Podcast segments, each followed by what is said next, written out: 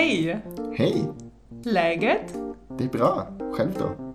Jo, det är bra tack. Hallo und herzlich willkommen, liebe Läget-Freunde. Es gibt mal wieder was zu feiern, denn hip hip hurra, wir werden 65 Jahre. Nein, fast nur. Aber hallo Frank, du freust dich schon über sehr. meinen kleinen Jubel. Ich freue mich sehr, dass wir fast das äh, Rentenalter erreicht haben. Zumindest das Rentenalter für Menschen, die jetzt gerade in Rente sind. Die durften vielleicht auch mit Mhm. 65 in Rente gehen. Willkommen zu Legit 65, auch von meiner Seite hier aus Stockholm. Juhu, hello. Ich freue mich sehr, dich wieder zu sehen, dich wieder zu hören. Und wir freuen uns auf jeden Fall, dass wir euch eine neue Folge aufnehmen. Ja, und es ist die Oktoberfolge und die haben wir typisch schwedisch 2.0 überschrieben. Aus dem Grund, dass wir in der letzten Zeit mal wieder ganz viele verschiedenste Kleinigkeiten, Eigenheiten, Besonderheiten zusammengetragen haben, die typisch für Schweden und seine Bewohner sind und die wir euch heute mal zusammenstellen wollten zu verschiedenen mehr oder weniger zusammenhängenden Themenblöcken, die ihr gleich erfahren werdet. Aber genau, wir gucken wieder mal auf so die kleinen Besonderheiten, die Schweden ausmachen. Richtig. Und die Folge ist quasi ein bisschen als Anschluss gedacht, wie Frank ja auch gerade schon gesagt hat, typisch Schwedisch 2.0 heißt natürlich, es gibt auch ein typisch Schwedisch 1.0, beziehungsweise es heißt nur typisch Schwedisch. Die Folge haben wir im Februar 2019 veröffentlicht für euch und ihr findet sie als Folge 39 beim Podcast Dealer eures Vertrauens natürlich. Und hört da gerne auch nochmal rein. Jetzt kurz auf Pause drücken und ähm, oder macht das am Ende. Das ist Genau, vielleicht die entweder jetzt bessere Pause Wahl. oder später Pause äh, irgendwann. Ja, das ist typisch Schwedisch 1 und davor gab es auch noch eine Folge, die hieß The Swedish Way of Life. Das war Folge 20. Äh, Mhm. Noch ein bisschen länger her, da ging es auch schon so um so schwedische Kleinigkeiten und das wollen wir heute, wie gesagt, fortsetzen. Aber Genau. bevor wir damit starten, haben wir noch ein kleines Update. Ja, es gibt noch einen kleinen Exkurs, mal wieder vielleicht der vorerst letzte zu Corona Times in Schweden und was es da für Neuigkeiten gibt. Denn, ja, wie ich schon gesagt habe, vielleicht ist es bald zu Ende, weil nämlich folgende Regelungen in Kraft treten. Frank, erzähl mal. Die Regelungen sind in Kraft getreten am 29. September und das ist quasi der schwedische Freedom Day gewesen, wie man ihn in Großbritannien, glaube ich, bezeichnet hat und wie er auch in Deutschland Mhm. jetzt irgendwie so in der letzten Zeit einige Male debattiert wurde. Der Tag, an dem die Beschränkungen, die Einschränkungen so weitgehend fast alle zurückgenommen wurden. Ich glaube, so die grundsätzlichen Empfehlungen, dass man, wenn man krank ist, zu Hause bleiben soll, die, die gibt es immer noch aber alle Einschränkungen, was Veranstaltungen angeht, was Restaurants angeht und so, wurden am 29. September zurückgenommen und seitdem kann man wieder so große Veranstaltungen veranstalten, wie man möchte oder wie man aus anderen Gründen erlaubt bekommt, zumindest. Es gibt ja Mhm. keine Corona-Beschränkungen mehr, wie viele Leute man einladen darf. Und es gibt auch keine 2G, 3G-Regeln oder sowas, die diskutiert werden, oder? In Schweden? Was, wie ist Ein bisschen das? diskutiert wird, oder es wurde Hm. diskutiert, dass man äh, so diesen, ja, diesen Corona-Pass einführt, also dass man äh, nachweisen kann, wenn man geimpft ist und so und dass ja theoretisch Leute, die Veranstaltungen veranstalten, denen das fordern könnten, dass man geimpft sein muss, aber die Regel gibt es noch nicht, wird nur diskutiert, ist auch unklar, ob die jetzt halt noch eingeführt wird, weil Hm. sowieso alles erlaubt ist, warum sollte dann ein Veranstalter jetzt unbedingt nur Leute reinlassen, die geimpft sind. Also klar, äh, wenn man selber sich als Veranstalter ein bisschen ins eigene Fleisch schneiden will, ist ja jetzt nicht so wahrscheinlich. Ja, absolut. Ich meine, genau, nur als, als Vergleich zur deutschen Diskussion ist es vielleicht ganz gut, das nochmal deutlich zu machen, genau, dass da weder 2G, 3G oder sowas gilt. Ja, es wird ein bisschen diskutiert, aber nee, gibt's nicht. Und was auch noch neu ist seit der letzten Ausgabe, die wir im September rausgebracht haben, ist, dass jetzt auch Jugendliche in Schweden geimpft werden zwischen 12 und 15 Jahren. Das Mhm. äh, wurde erst vor kurzem beschlossen und geht jetzt los. Oder in, in einigen Teilen ist es schon losgegangen und in anderen Teilen soll es irgendwie so zu den Herbstferien dann losgehen mit den Impfungen für 12- bis 15-Jährige. Ja, und habe ich relativ frisch gelesen, auch gerade wieder die Zahlen, Impfzahlen, Impfquoten sind relativ ähnlich in Deutschland und Schweden, um die 60 Prozent, 62, 63 Prozent, irgendwie sowas, ne? Glaube ich. Ja, wenn man auf die Ja. Gesamtbevölkerung guckt, genau. Dann Genau. nicht so viele. Aber die Vollständig Geimpfte. Genau, die Begründung, warum man diese ganzen Corona-Beschränkungen jetzt aufhebt, war irgendwie, dass 70 Prozent der Erwachsenen vollständig geimpft sind oder, oder über 18 oder es war irgendwie so eine Quote von 70 Prozent in irgendeiner dieser ganzen Messvarianten erreicht und da hat dann die Behörde gesagt, ah, das ist jetzt ausreichend, um das zurückzunehmen. Okay. Ja. ja das ist die offizielle schwedische Begründung. damit seid ihr wieder auf dem aktuellen Stand, was die Corona-Regeln angeht. Und dann kommen wir zum heutigen Thema. Richtig, das heutige Thema, das haben wir auch so ein bisschen aufgeteilt, um euch da jetzt anfangs noch einen kleinen Überblick zu geben.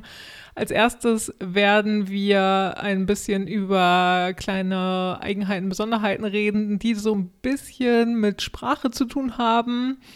Dann als zweites werden wir so ein bisschen das Thema uns Wohnung vornehmen. Mhm. Und als drittes werden wir über Namen reden.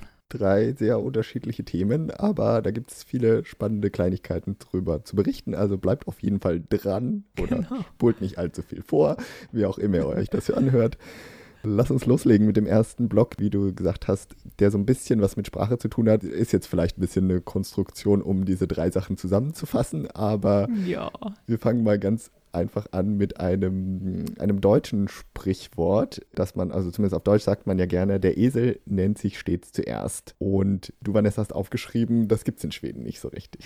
Nee, genau. Also in Schweden hat niemand, also es ist auch so ein bisschen Verhaltensregeln, ja, ne? So, wie nennt man das? Ähm, dass man jemanden den Vortritt lässt oder, oder sowas? Nee, ich meine, also ich meine so Benimmregeln, wie man sich so ver verhält. Ja, Verhaltensregeln hm. ist vielleicht das Beste. In Deutschland äh, besagt ja schon, dass man sich eben nicht zuerst nennt, wenn man irgendwie erzählt, Anna und ich waren im Wald spazieren oder so. Dann ist es halt super unhöflich, wenn man im Deutschen sagt, ich und Anna waren spazieren.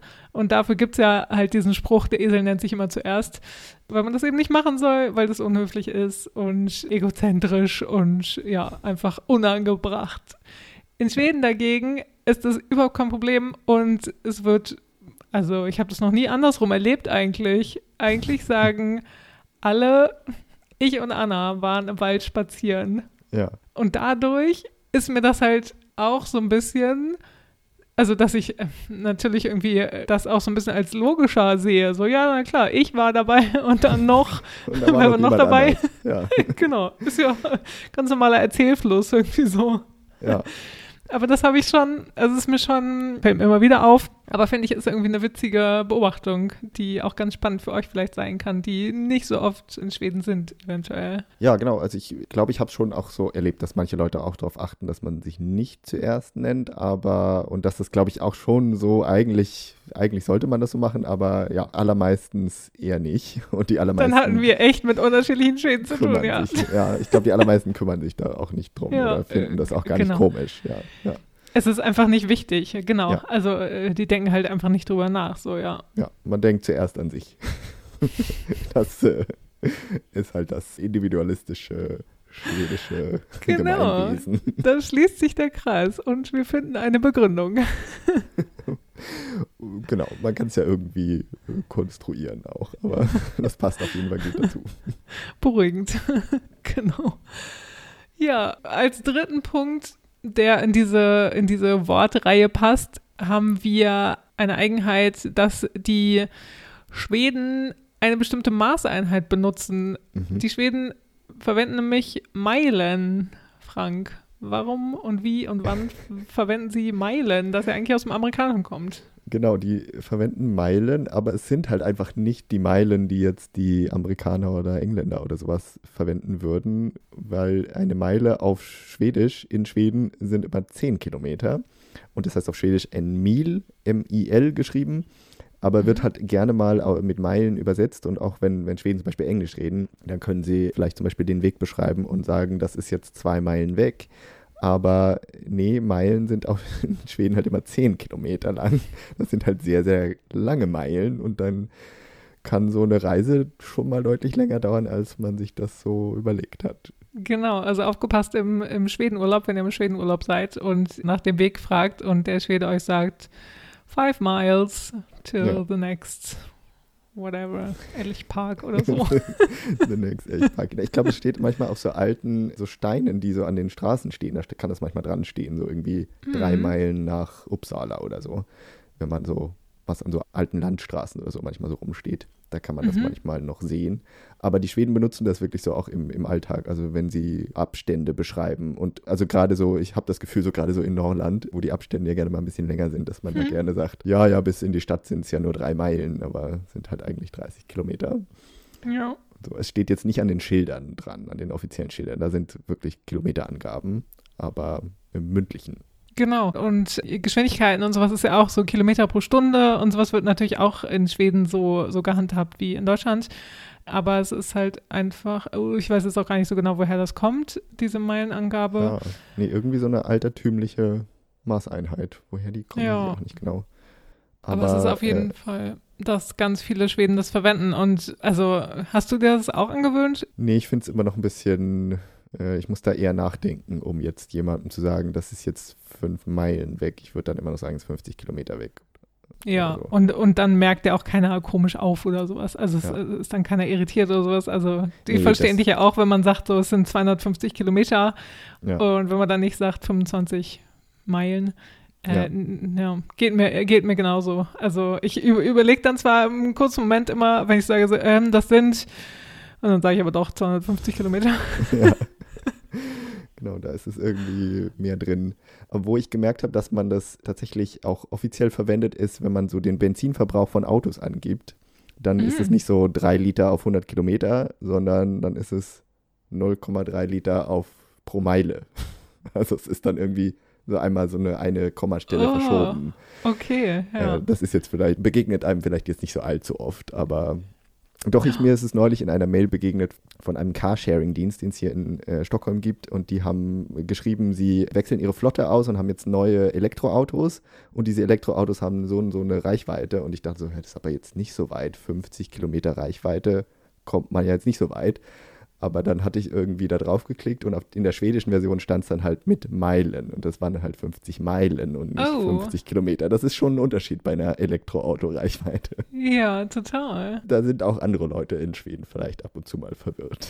Ja, also wisst ihr Bescheid, ne? Die Mil, da solltet ihr aufpassen. Und als dritten Begriff hier in diesem kleinen ersten Block zum Thema Sprache haben wir noch einen schwedischen Begriff für euch, den wir euch vorstellen wollen und zwar den Lill-Lörder. Was hat es denn damit auf sich, Vanessa?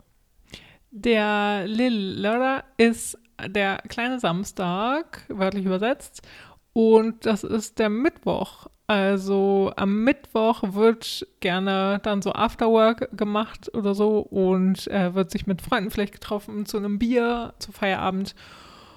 Und dann wird ein bisschen die Mitte der Woche gefeiert und dass es gar nicht mehr so lange hin ist bis zum Wochenende. Also, ja. dass man sich so, so ein kleines Ziel hat mit dem Mittwoch und den hat man schon mal erreicht und jetzt sind es auch nur noch zwei Tage bis zum Wochenende. Also dauert jetzt auch nicht mehr so lange bis zum Fredagsmüs. so eine kleine Feierei mitten in der Woche. Und in Deutschland ja. gibt es ja so den Ausdruck Bergfest, dass man in der Mitte der Woche den Berg erklommen hat und dann geht es wieder abwärts oder dann geht es irgendwie leichter Richtung Wochenende. Und das ist ja vielleicht ein bisschen vergleichbar. Aber die Schweden feiern das halt auch gerne dann so ein bisschen, dass man dann eben, wie du, wie du schon meintest, dass man dann gerne mal zum Afterwork geht. Jetzt nicht so der totale Exzess und nicht so das totale sich zusaufen, aber man geht vielleicht gern mal was trinken. Ja, oder tut sich was Gutes, was Kleines Gutes, dann jetzt so in Corona Times oder sowas, wo man halt nicht rausgehen konnte, dass man, dass man sich was Gutes tut am Mittwoch und dass man, ja, dass man so ein bisschen die kleinen Dinge im Alltag genießt und so ein bisschen seine Work-Life-Balance on top halten kann, ne? Über Wasser halten kann, kann man sich die, kann man sich den, den kleinen Samstag mitten in der Woche nehmen und den ein bisschen feiern. No, Hashtag Self-Care. Genau. Hashtag Self-Care, Hashtag Self-Love. Hashtag nicht allzu viel saufen trotzdem. Hashtag nächsten Tag arbeiten, nächsten Tag früh aufstehen. richtig, richtig. Ja, eben, äh, also es ist auch so, äh, passt da wieder ganz gut mit diesem schwedischen Lagom-Konzept zusammen. Mhm. Ähm, man macht sich schön, aber jetzt Lagom viel, sodass man es nicht, man muss es nicht übertreiben weil man muss ja am nächsten Tag wieder trotzdem noch arbeiten, aber eben ja. man macht sich einfach einen schönen gemütlichen Mittwoch. Richtig. Und das könnt ihr ja vielleicht auch in euren Alltag integrieren, wenn ihr möchtet. Genau, nächsten Mittwoch denkt ihr wieder dran. genau, macht das. So, das war unser kleiner erster Block. Wir gehen weiter zum nächsten Block, der so grob mit Wohnungssachen zu tun hat. Und da sind wir thematisch ein bisschen drauf gekommen, weil Vanessa ja gerade im Umzug steckt und sich von einer deutschen Wohnung in eine andere deutsche Wohnung bewegt. Aber könnte es vielleicht auch sein, dass du so ein paar Besonderheiten von schwedischen Wohnungen vermisst? Auf jeden Fall, natürlich. Wir vielleicht eine kleine Eigenheit, über die wir gerade auch gesprochen haben. Ähm, der Käsehobel, den vermisse ich äh, auf jeden Fall in meinem Alltag. Und ich könnte ihn ja, also ich habe auch immer drüber nachgedacht, ich könnte ihn ja natürlich hier benutzen und verwenden für mich und für meine Käses verwenden. Weil du besitzt einen Käsehobel aus Schweden. Äh, nee. Achso, du könntest ihn verwenden, aber du hast keinen. ich könnte mir einen kaufen. ja, okay. Und dann könnte ich mir, könnte ich den verwenden. Aber das, also ich finde, das, das ist auch irgendwie so ein, so ein bisschen zelebrieren, so, so ein Riesenpacken an Käse einfach zu haben. Es gibt ja in Schweden diese Käse, diese runden Käse. Und die gibt es in verschiedenen, also die gibt es ja echt so, keine Ahnung, 30 Zentimeter hoch, 20 Zentimeter hoch. Gefühlt zumindest, ja. 20 Zentimeter hoch und ein Durchmesser von, ich weiß nicht, auch 10 Zentimeter, 15 Zentimeter? Bestimmt, ja. 5 Zentimeter vielleicht ungefähr. Und die gibt es halt ja ähm, von, keine Ahnung, 5 cm Höhe, wie gesagt, bis 20 cm Höhe. Für die verschiedenen Haushalte auch mhm. geeignet. Also für Single-Haushalt bis mehrköpfige Familie. genau. Und da ist es auch einfach, da ist der Käsehobel einfach perfekt für. Die Käseformen, die Käsestücke haben einfach die perfekte Form für so einen Käsehobel dass mhm. man die einfach dann da drunter runterhobeln kann. Und auch, also es gibt ja auch so dreieckige Käsestücken, also die habe ich mir halt meist gekauft, weil das dieser runden Käse, das ist ja einfach so dieser Haushaltskäse, der nicht, der auch nicht wirklich eine gute Qualität wahrscheinlich ist. Der hat nicht so viel Geschmack, kann man, kann man sagen. Ja, also es ist eher so, ich, ich stehe auf Kinder, also auf Kinderkäse, auf äh, geschmacklosen Käse eigentlich. so Butterkäse, Gouda und sowas mag ich gerne. Aber genau, es gibt, es gibt in Schweden ja auch diese dreieckigen Käse und die kann man aber auch super gut abhobeln.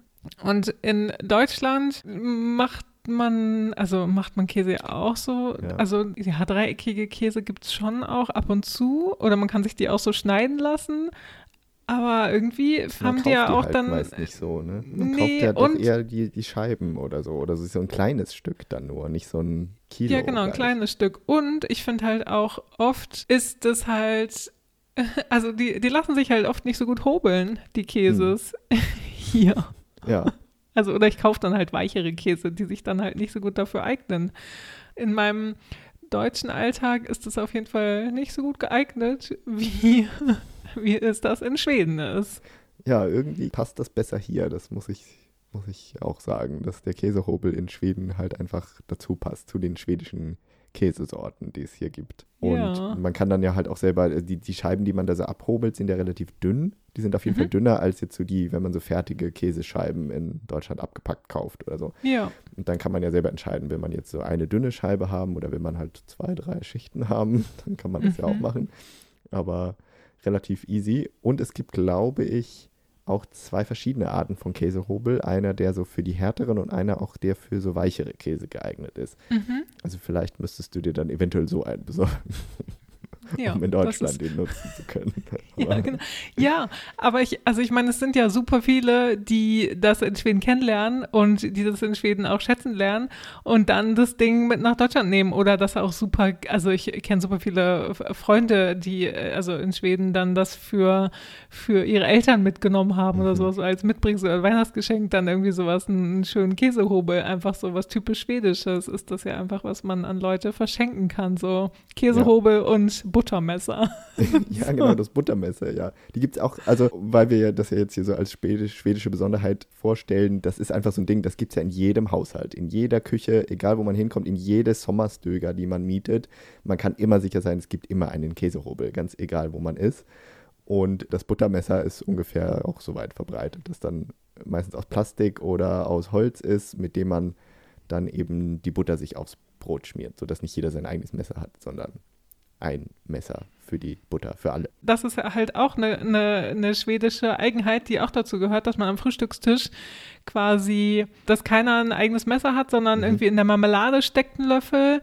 Auf dem Käse ist halt der Käsehobel, in der Butter ist das Buttermesser und im Honig ist auch ein Löffel drin, im ja. Honigglas. Und so äh, wird quasi an, Be an Besteck gespart. auch so ein bisschen. Ja, kommt ein bisschen darauf an, wie viele Leute das sind. Ne? Wenn man zu zweit ist, dann ist es eher mehr Besteck. Aber äh, ich glaube, es ist halt einfach, Oder also ich, so. weiß, ich denke halt, das ist ein bisschen, naja, hygienisch. Also man macht halt jetzt nicht man kommt mhm. nicht mit dem Marmeladenmesser in die Butter und dann nochmal in den Frischkäse oder so, sondern es, es, gibt für jedes Ding ein Messer und dann werden die Sachen hoffentlich nicht ganz so schnell schlecht. Ja, ja. Vielleicht ganz sinnvoll. Klingt aber, logisch. Ja. aber wir Deutschen nehmen halt trotzdem, jeder hat sein Messer und dann geht man in alles rein. Ja, wirklich. Ja, wirklich. Von der Marmelade bis zum Hering. Das müsste wahrscheinlich auch irritierend sein für die Schweden, wenn sie mal an einem Frühstückstisch in Deutschland sitzen. Ja. Ja. Ja, bestimmt genau. irgendwie ein bisschen eklig, kann man sich das vorstellen. naja, ja. äh, genau. Schwedisch besonders der Käsehobel und seine Schwester, das Buttermesser. genau. Ja, auf jeden Fall zwei wie wir schon gesagt haben, jetzt auch Dinge, die man gut als Mitbringsel nach Deutschland bringen kann für Freunde oder so oder mhm. Verwandte. Wo wir auch, können wir gleich weitermachen mit, mit Essensdingen. Und zwar gibt es in Schweden die Eigenheit, dass es Mikrowellen ganz oft in ganz vielen Küchen gibt. Also auswärts am Arbeitsplatz, in Unis und dass du quasi deine Matloa da mitbringst, also der Mittagessen bringen sich, oder das Mittagessen bringen sich ja viele Schweden mit zur Arbeit mhm. und dann kann man die in die Mikrowellen stellen und die dann aufwärmen. Super praktisch. Und ja. es gibt ja auch ähm, in Schweden also ich kenne mich hier nicht gut aus, eigentlich so mit Mikrowellenessen und so, aber ich habe immer das Gefühl, in Schweden gibt es halt ein bisschen mehr Auswahl auf jeden Fall an so Fertiggerichten, die man in die Mikrowelle tun kann. Also korrigiert mich, wenn ich da falsch liege. Aber in Schweden gibt es halt echt alle möglichen Dinge und das Coole ist halt auch, echt gesund, also relativ gesunde Sachen, mhm. also irgendwie so Bowls oder sowas, die jetzt nicht voller Konservierungsstoffe und künstlicher Zusatzstoffe sind oder sowas.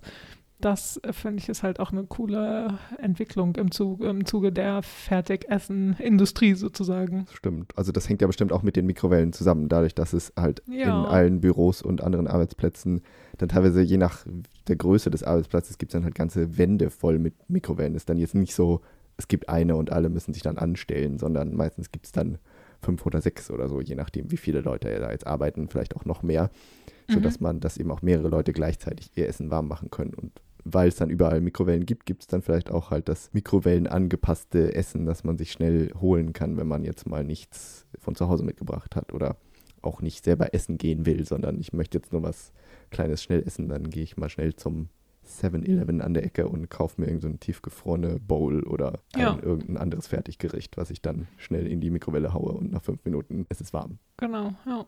Aber auf jeden Fall mhm. so ein mhm. Ding, das man gerne überall findet und auch in den, in den Schnellzügen, also in den äh, Zügen von der schwedischen Bahn, wenn man so längere Fahrten gibt, dann gibt es auch da eine Mikrowelle, aber ich glaube, da darf man nicht sein eigenes Essen mitbringen, aber man darf Essen für Kleinkinder warm machen, also so die, die Milchflasche warm machen oder irgendwie mhm. irgendeinen Brei warm machen und so. Dafür gibt es dann auch immer eine Mikrowelle, die so extra dafür zur Verfügung steht. Ja, das also gibt es ja auch bei Ikea immer, ne? Also dass ja, da stimmt. die ähm, Mikrowellen für die Breis und Korvstroganoff oder so. ja. Die schönen schwedischen Gerichte. Genau, ja. Eine weitere Besonderheit in schwedischen Wohnungen ist, dass da gerne mal viele Sachen eingebaut sind. Wenn man in Deutschland eine Wohnung mietet, muss man ja allermeistens seine Küche mitbringen oder äh, zumindest mit dem Vormieter abmachen, dass man dieser Person die Küche abkauft. In Schweden ist die Küche eigentlich immer eingebaut. Wenn da eine Küche nicht drin ist, würden alle, viele denken, was ist denn hier? Komisch. Mhm. Und außer der Küche gibt es auch ganz häufig ganz viele Einbauschränke, zumindest in den älteren Wohnungen, aber ich glaube, das wird inzwischen auch in neu gebauten Wohnungen immer noch eingebaut. Im Flur, im Schlafzimmer, in irgendwelchen Abstellräumen und viel auch halt in der Küche. Es gibt irgendwie immer dann ganz viele Schränke, wo man seine Sachen unterbringen kann und man muss sich nicht selber einen Kleiderschrank kaufen häufig. Super praktisch einfach. Und was du auch sagst, genau, so mit diesen Wandschränken einfach, wo man seine Kleidung äh, reintun kann, das ist, also das ist, äh, gliedert sich einfach ja auch schön in die Wohnung ein, mhm. so. Und was ich halt also eben auch super praktisch finde, dass eben die Küche zum Beispiel zur Wohnung gehört. Also genau, hier wie, wie, du jetzt gesagt hast, genau. Also entweder man macht das mit dem Vormieter ab oder so. Also es ist in vielen Fällen ist es ja auch so, dass man eine Küche mit kaufen kann sozusagen oder mit übernehmen kann, einfach von dem Vormieter. Aber das ist auf jeden Fall, also die Küche ist nicht Bestandteil der Wohnung, ja. sondern das ist dann deine Küche, die du äh, mitnehmen kannst, wenn du es möchtest, oder eben weiter verkaufen kannst, wenn du dann wieder ausziehst. Ja. Und das ist einfach, ich denke mir so, warum? Also ja. es ist halt echt so, wer hat sich ausgedacht, dass man, dass man seine eigene Küche in die Wohnung baut. Also eigentlich passt das ja so, eigentlich so ein bisschen so eher zu den individualistischen Schweden, aber nein, da sind die Deutschen sehr individualistisch. Oder, also vor allen Dingen so, das ist jetzt meins. Das nehme ich jetzt auch mit. ja, das nehme ich mit und ich habe da Geld für bezahlt und habe mir das so überlegt, dass was weiß ich, der Backofen ganz teuer ist und der Herd äh, dazu passt. Also, dass man, dass man da so eine Leidenschaft für die Küche hat, dass man die auf gar keinen Fall in der Wohnung drin lassen möchte. Ja, in Schweden wird halt die Küche auch äh, so betrachtet wie das Bad. Das Bad ist ja auch in deutschen Wohnungen. Also ich meine, die Badewanne und das Klo bringt man ja auch nicht ja, mit. Die sind ja. ja eingebaut. Und genauso ist auch die Küche halt eingebaut. Also die, die Spüle ist eingebaut und die Schränke sind eingebaut. Und dann, warum sollte die jetzt jeder Mieter mitnehmen? Meistens passt genau. die Küche dann ja auch gar nicht in, die, in den nächsten Eben. Raum, in den man hinzieht und so. Eben. Macht irgendwie viel mehr Sinn, dass die da drin bleiben. Und wenn man, wenn sie einem nicht gefällt und man die Wohnung besitzt, kann man sie ja trotzdem noch rausreißen und eine neue Küche reinbauen. Und dann bleibt die aber ja dann trotzdem wieder drin, wenn man dann wieder auszieht.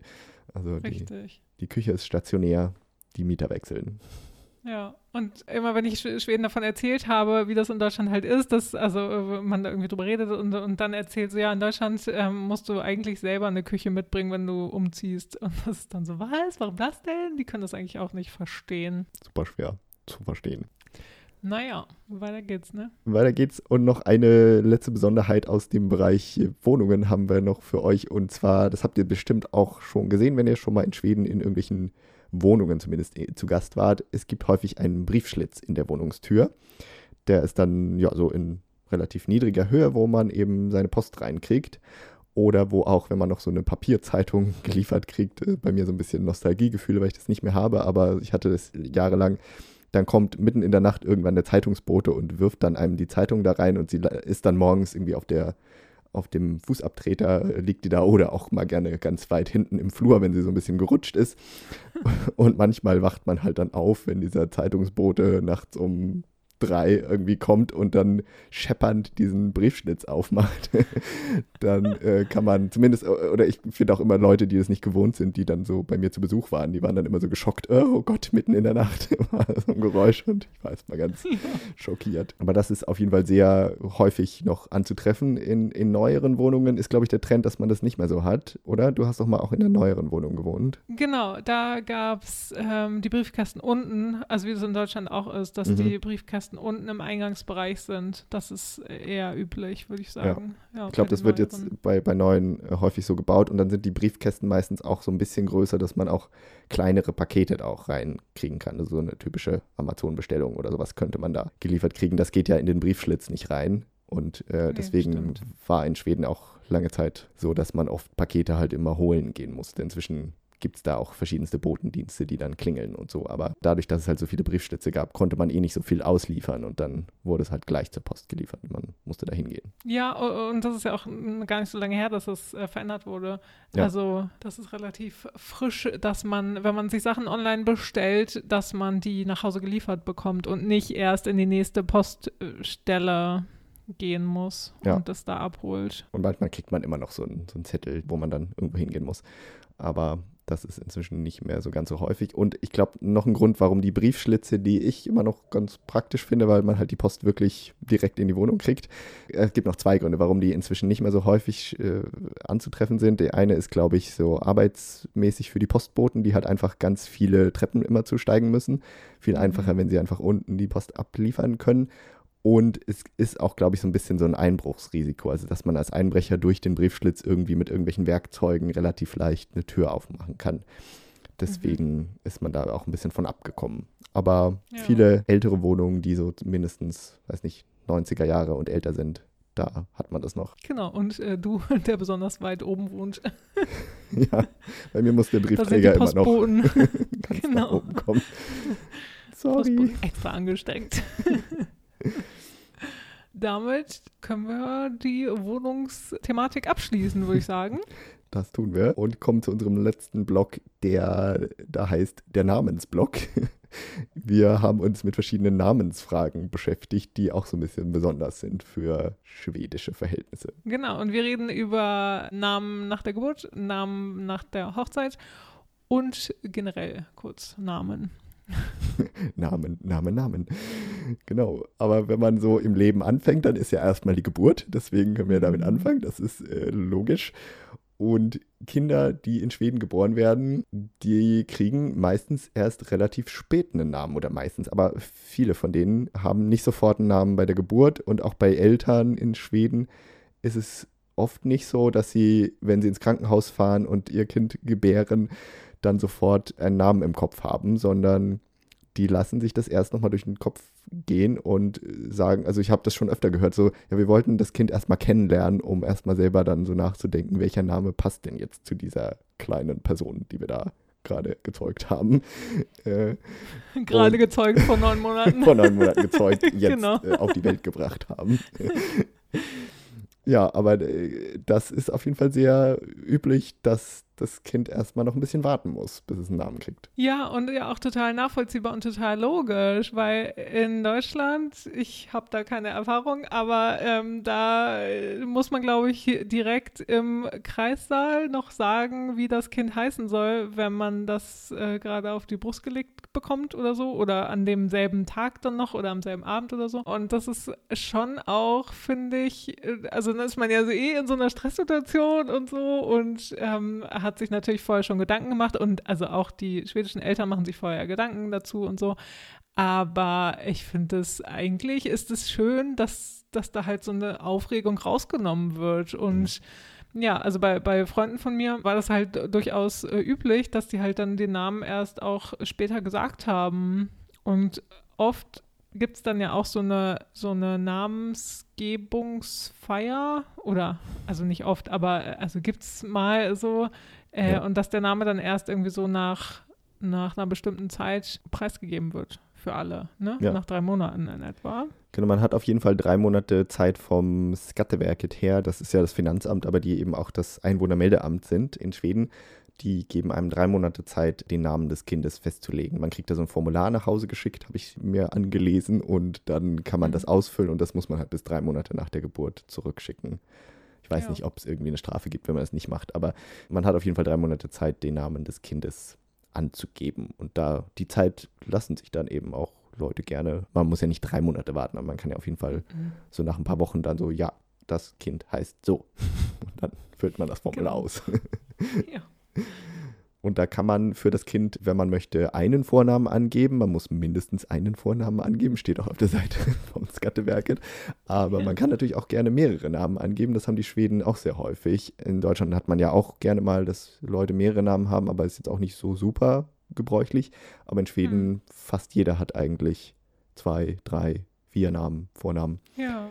Von denen man einen dann als sogenannten Titeltalsnamen angibt. Also das ist die Namen, mit dem man angesprochen werden will. Ja. Und das ist ja auch der Name, den man dann eigentlich im, im Alltag immer benutzt, aber stehen dann halt mehrere Namen noch im Pass. Genau, Rufname. Ich habe gerade überlegt, wie man das im Deutschen äh, übersetzt, aber genau, Rufname heißt Ja. das auf Deutsch. Und ähm, wo wir gerade bei Namen sind und weiter im Leben voranschreiten, Hm. überlegt man sich vielleicht ja manchmal auch, dass man heiraten möchte.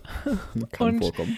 Wenn man das möchte, dann gibt es da auf jeden Fall die Möglichkeit, dass man, wenn man heiratet, sich einen gemeinsamen Namen überlegt.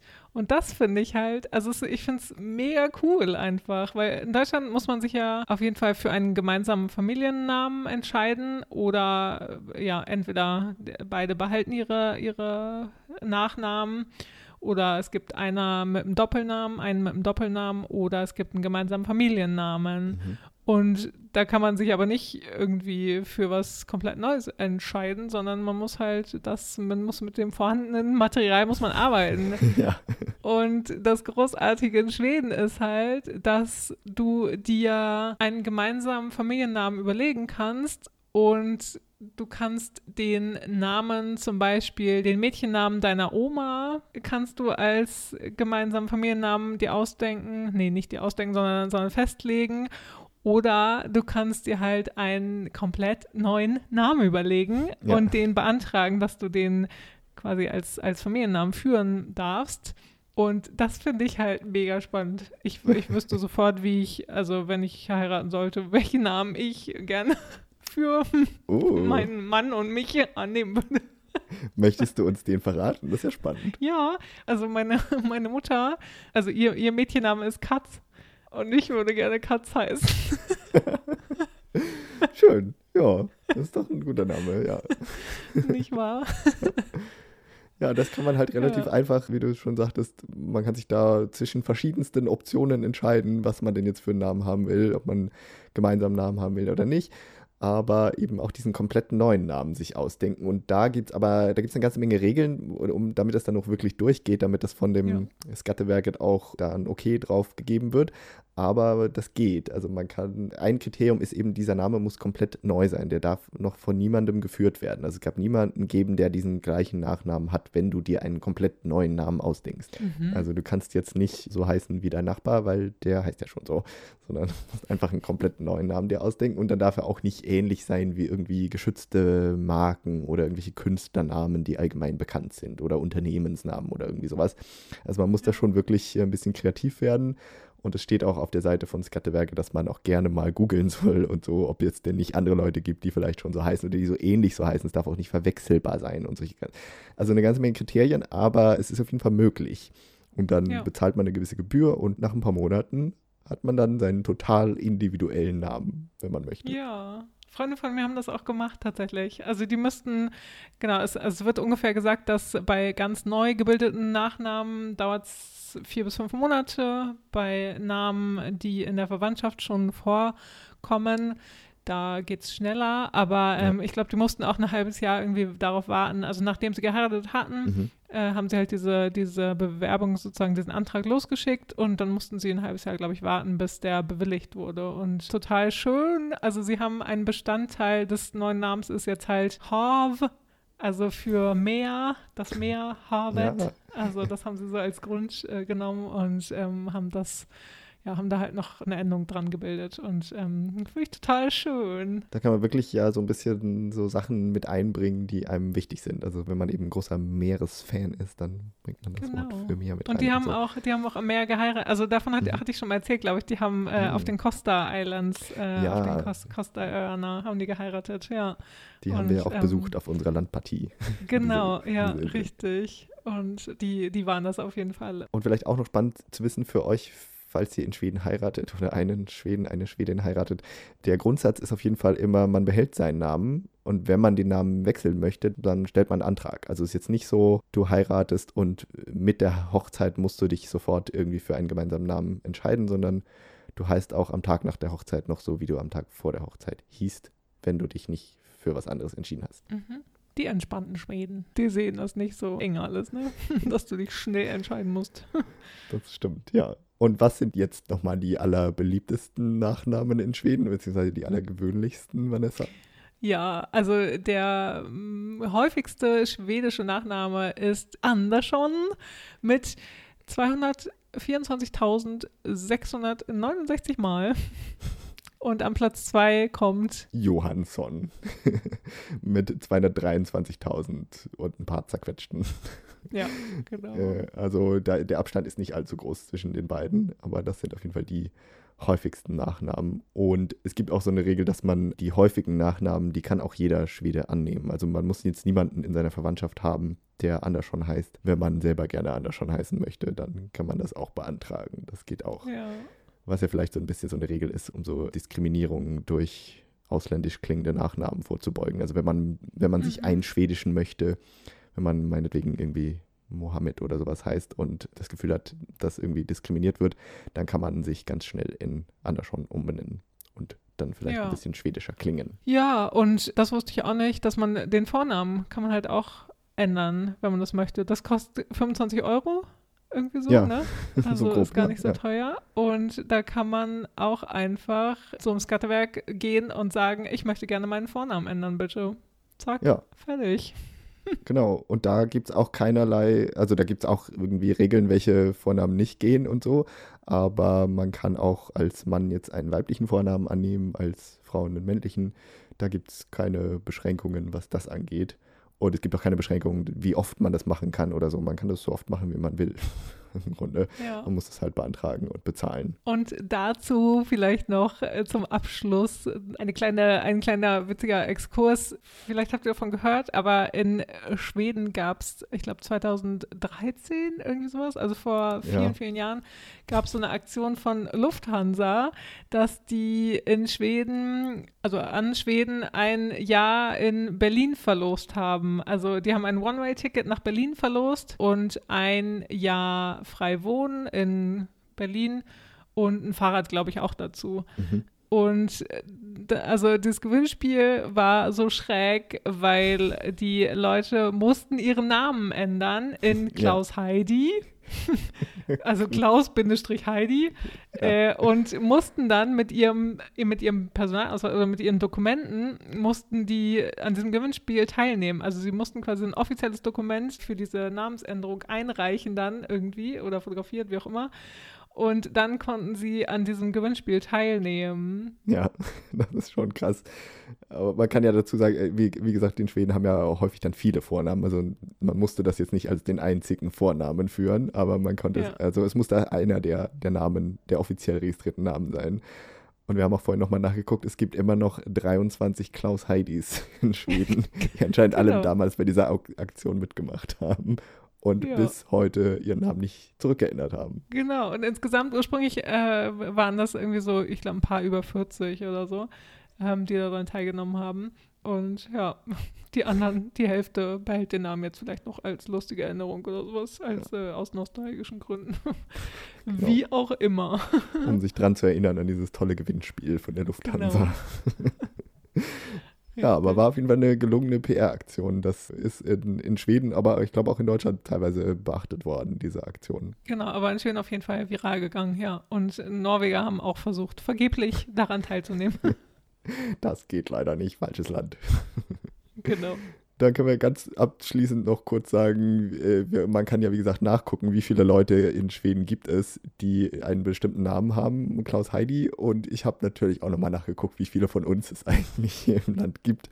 Und aktuell haben wir 4.187 Vanessas in Schweden und 10.587 Franks. Also die Franks sind deutlich in der Mehrheit. Mhm. Was auch immer das Ich jetzt hätte jetzt beinahe mag, gesagt, ne? sehr gut, aber genau, ich möchte da ja keine Wertung reinlegen. Danke Ja. für diese Info. Ja, total wichtig, ne? Aber äh, die Vanessa hat ja leider auch keinen Namenstag im schwedischen Kalender, während äh, ich Ja. äh, habe ja meinen Namenstag jetzt im Oktober, passenderweise. Mhm.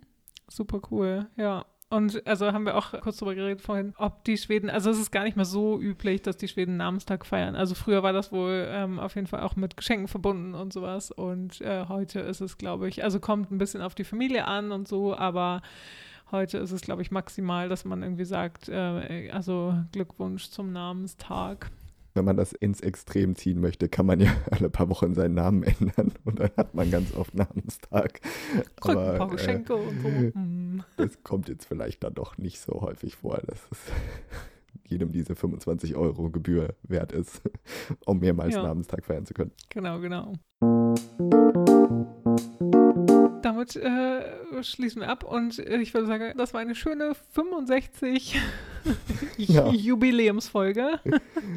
eine wunderbare Folge, um ins Rentenalter zu gehen. Nee, wir äh, bedanken uns fürs Zuhören und hoffen, es hat euch Spaß gemacht, wieder ein paar neue schwedische Besonderheiten kennenzulernen. Hoffentlich ein paar Sachen dabei, die ihr noch nicht kanntet oder wusstet oder ein paar andere Sachen, über die ihr mit uns mitschmunzeln konntet über mhm. Sachen, die uns in Schweden aufgefallen sind. Und damit ist wie immer der Hinweis verbunden auf, wenn ihr möchtet, dann lasst gerne von euch hören, meldet euch über Instagram oder Facebook, da heißen wir Legit.